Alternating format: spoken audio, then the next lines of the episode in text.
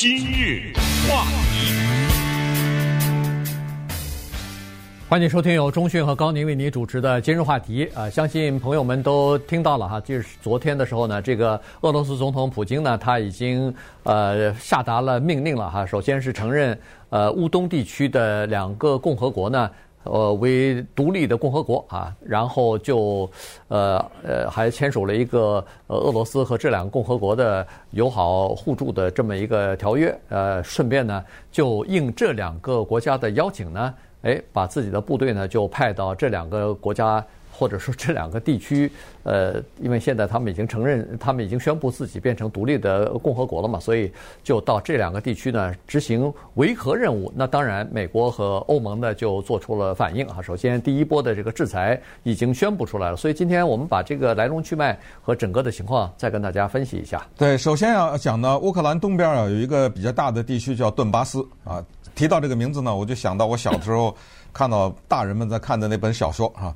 当时呢，一九五一年的时候，苏联作家呢，我现在记不起他的名字来了哈，写了一个非常有名的小说，叫做《顿巴斯》，主要是讲在顿巴斯这个地方的矿区青年的生活。后来八十年代的时候呢，中国的翻译家草英又把它翻译了一版，我忘了五一年的谁翻译的，但是这个小说呢，在当时翻译成中文以后呢，是广闻广为流传哈，就跟后来的什么钢铁是怎样炼成啊，什么都是一样的。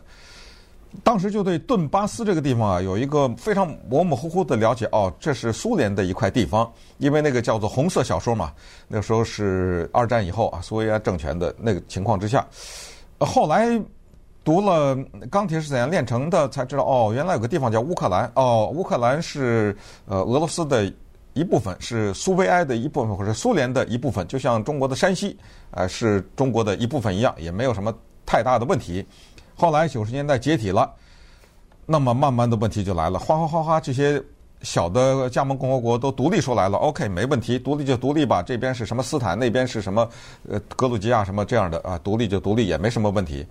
那么当普廷派兵驻在边界的时候呢，我相信很多人开始关注这个问题是怎么回事啊？他是怎么突然之间要做这个事情呢？那么到礼拜一的时候呢？所有的这些猜测呀，就又一点一点的呢，就开始变成现实了。他的部队啊，车队就真的开进去了。这个顿巴斯是怎么回事？在那儿呢，有两个，我不知道这个叫什么州啊，还是叫市啊，是吧？这两个地方对吧？哎，他这个地方呢，一个叫顿涅斯克啊，一个叫呃卢甘卢甘斯克，就两个斯克哈。这两个地方是这样的，这两个地方非常的奇怪。他是住了大量的俄罗斯的，他叫后裔吧，就是讲俄语啊，是这样的人。他们呢是有愿望，咱们就说啊，回归祖国的。所以咱们把这个复杂的背景简单的讲呢，就是这个地方啊，他除了有这个呼吁之外，我要回归祖国之外呢，他还有军队。这个军队呢，我们就叫它做独立主义或者分裂主义军队。他有武装，他时不时的去。什么攻占一下这儿啊，攻占一下那儿，然后就跟乌克兰的正规军之间是有冲突的。那么在二零一四年的时候呢，在这个地方就发生了一个很著名的事件。那么那个时候呢，就是因为老百姓啊，把亲俄的总统亚努库科维奇对赶走了，这是乌克兰总统赶走了。那么这个时候呢，普廷也就二话不说拿下了克里米亚半岛。同时呢，就在这个两个地方啊，这这两个斯克呀，就发生了冲突。然后呢，这个时候的分裂主义的占领军呢，在那个顿涅斯克啊这种地方就把政府给占了，大楼给占了，然后就宣布公投，老百姓投票，投完了以后，行了，我们独立了，叫顿涅斯克人民共和国。呃，那边那个叫做卢甘斯克人民共和国。所以就造成了很奇怪的现象，就是这两个地方拿刀切了一下。一半呢是在乌克兰政府管理下，另外一半呢成立了共和国，但是成立了没人承认的共和国啊，国际上不承认，就有了接下来的所谓明斯克协议，对不对？对，啊，这么一步一步的就这么来了。对，呃，因为这个那儿的分离主义分子呢，一般都是大部分都是俄罗斯人啊，所以呢他们是武器装备甚至呃有一些作战人员，包括顾问什么的，大概都是俄罗斯所支持的啊。所以呢，实际上他们是呃在这个乌克兰的东南部吧，呃边境的这个地方，呃他是靠着呃俄罗斯的哈，所以呢，他们就和政府军在一直在作战。过去这几年里边，呃，我看资资料是说数字是说大概一万三到一万四千人。就是在双方的交火当中就死去了啊！当然有一些是武装人员，但大部分都是平民了。呃，那一个炮弹炸到楼里头呢，很多居民有可能就丧生了哈。所以呢，实际上就是出现这么个情况。还有两百万难民呐！哎，就是导致了很多的人从这个地方就呃流离失所，就搬走了。原因是在这儿待下去，可能哪一天就送命了。对，所以呢，就造成了挺大的问题。于是这就有了一个呃多方的这么一个明斯克协议哈，在白俄罗斯的首都明斯克就举行了呃多边的会谈，最后就达成这么一个协议，说我们大家停火吧。呃，好，这个呃停火协议也达成了，但是。我们都知道，任何一个停火的协议永远不可能完全遵守的，所以呢，在那儿断断续续还是有各种各样的冲突，只不过规模小一点了啊。这个流血的事件呢也少一点，但是一直没消停过。哎，结果这次你看，终于俄罗斯出招了哈，因为俄罗斯。呃，一开始的时候，在各个地方进行各种各样的军事演习什么的。呃，美国的情报在这个之前一直是说，俄罗斯的主要目标是对准的呃乌克兰的首都基辅，拿下这个地方，那把总统府和什么呃国会大厦一占领以后，不就把整个乌克兰等于是控制住了吗？但没有想到，这个呃，普廷看来是叫做声东击西啊。在那边，因为他这个呃这边的这个呃乌兹别克也好，呃顿涅斯克也好，他们离那个基辅远着呢啊，他们是隔了呃不能说十万八千里，但是上千里是有的哈。所以呢，呃哎，你看在那边呃前置了一部分的呃军力，然后呃大家的目光都注意在那儿了，结果没有想到他从这儿开始了，从这儿先开始承认这两个共和国了，然后。这就要看乌克兰和美国以及欧盟的反应了，他怎么去应对呢？美国和欧盟是原先都已经明确表态了，说他们都不会派地面部队进入到这个乌克兰和俄罗斯去作战去，这个已经明确了啊。所以现在就要看俄罗斯的反应。呃，这个美国和欧盟都已经呃运送了一点儿这个武器装备什么的给俄罗斯，呃，给这个乌克兰，所以乌克兰现在就。不知道他们会做出什么样的反应？反应，那最强烈的反应就是派兵去了，直接到这个呃顿巴斯地区，干脆就去镇压去啊，和这个呃这个当地的这两个共和国呃分离出来的这个独立共和国去打仗去。但这样一来的话，就等于是和俄罗斯直接作战了。对，刚才讲过，由于二零一四年的原因呢。因为当时不是又是攻占政府大楼，又宣布独立什么之类，所以二零一五年在法国和德国的促成之下呢，在白俄罗斯首都明斯克有这个明斯克协议。这个协议的有核心呢是两个东西，一个就是乌克兰政府意识到了，说这两个地方啊，顿涅斯克和卢甘斯克呢，这两个地方替的的确确是有大量的俄罗斯的后裔和移民，这个也不能否认。他们的口号，这些移民呢，就是说我们要讲俄罗斯语。所以呢，在明斯克协议当中，乌克兰政府做了一个让步，说：“好吧，我不承认你是共和国啊，但是呢，我给你极大的自治权，就变成了一个所谓自治区。我们知道，当一个地方有自治区的时候，他选出来那个领导人可能不叫总统，但是州长、府长、什么省长、什么长呢，他就有相当大的决策权。他下面的这些议会啊之类的，等于他是有一个无名但是有实的。”这样的一个地区，那么乌克兰政府说，作为交换，我得到什么了呢？我让你自治啊，我得到的就是边界由我控制。所谓的边界就是那儿的军队是我的军队，呃，不是你的这些人，我来控制这边界。我们知道乌克兰整个这个国家差不多四千四百万人吧，但是呢，它跟俄罗斯呢有一千两百多英里的这么长的交界的地方，所以这个边界啊非常的漫长。那其中的一部分。就在顿巴斯这个地方，就是刚才说的这两个斯克这个地方，所以这就是明斯克的协议的一个核心的东西。但是刚才说了，这说是这么说，但是从来没有遵守过。这个地方一直是很乱的，老是在打，可是呢，这两个人民共和国在国际上没有得到承认，所以联合国也没什么席位，普京也没有承认。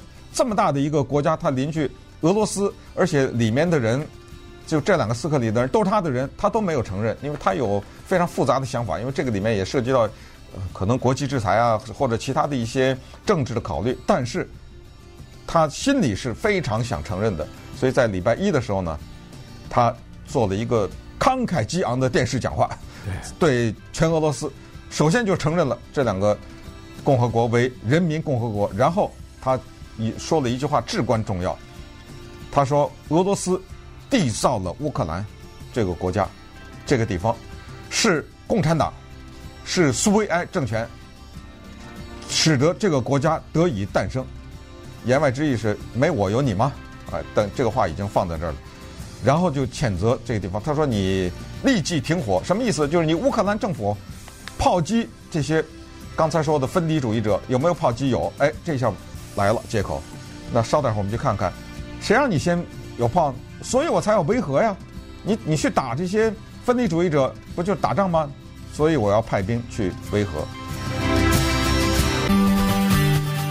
今日话题，欢迎继续收听由中讯和高宁为您主持的今日话题。这段时间跟大家讲的呢是乌克兰的这个局势，现在变得越发的紧张了哈。这个。俄罗斯昨天宣布承认了，呃，这个顿巴斯地区两个呃这个共和国的呃独立的地位啊，这是首次承认。如果呃说二零一四年这两个共和国就是分离主义分子啊，在俄罗斯的指挥之下呃支持之下呢，他们一直和乌克兰的政府军开战，然后宣布自己成立了这个自己的政府和宣布自己成立了共和国。如果这个是。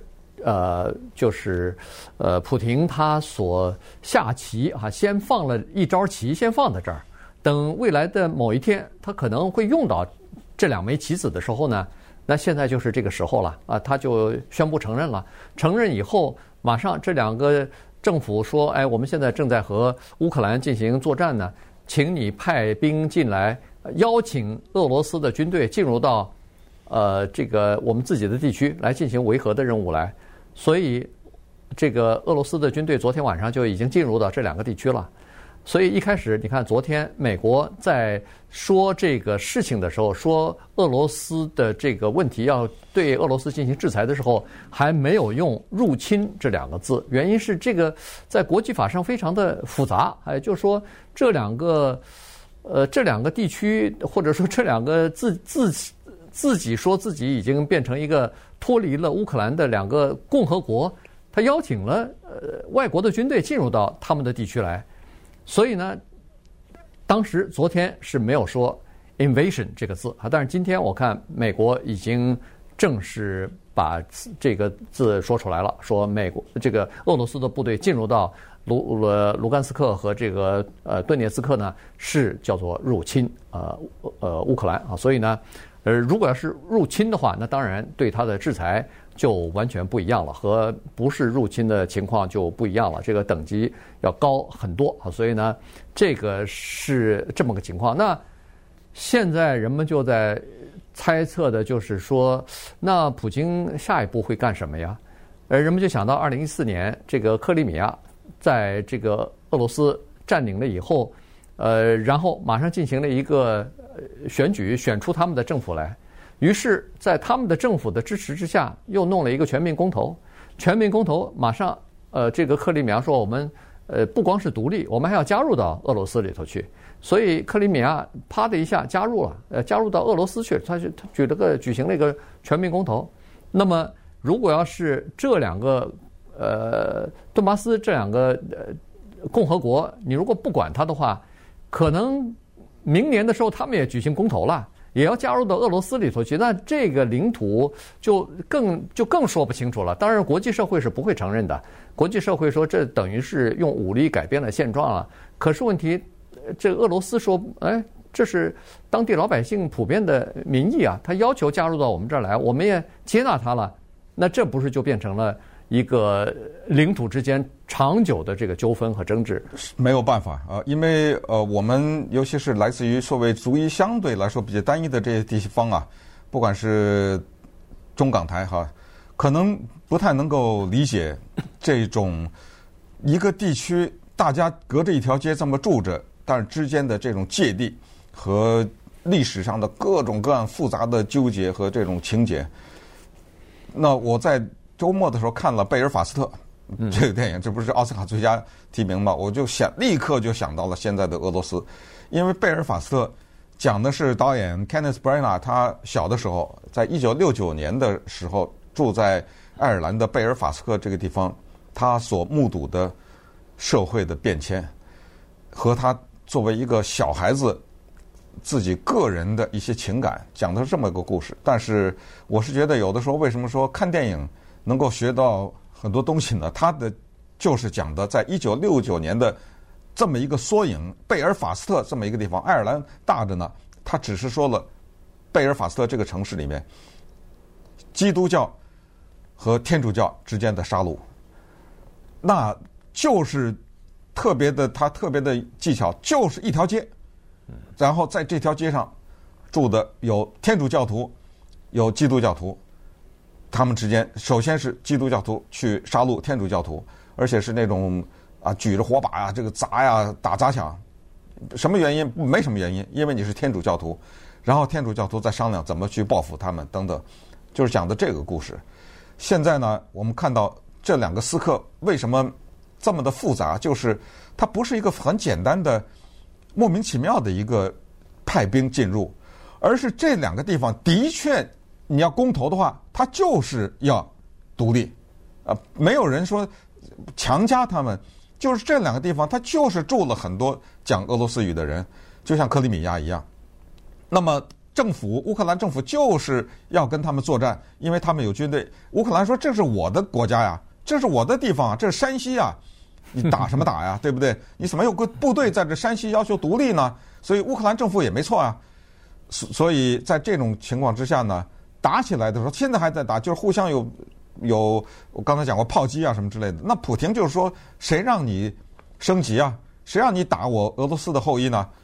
我作为他们的后盾，我干嘛不可以维持和？我也不是去打你，但是我维持和平啊，维和呀，就是谁也别打谁啊。那我有错在哪里了呢？啊，但是。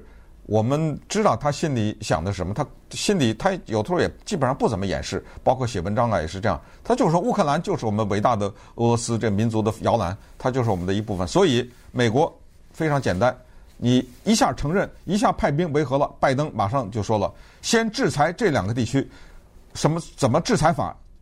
他当然管不了这两个地区里面的事儿，但是所谓的制裁就是谁和这两个地区的人做生意。或者有任何的往来，我就制裁你；你跟他做生意，我就制裁你。这是第一个动作。呃，美国的表示，然后德国呢，马上停止了苏联的天然气，大家就知道所谓的 Nord Stream Two，对不对？嗯、这就是什么？就是北溪二号嘛。对，把天然气从俄罗斯用到德国的这么一个管道正在建造，暂停。你要知道，这个是重大的牺牲，因为这个天然气是便宜的天然气，所以德国可以买到便宜的。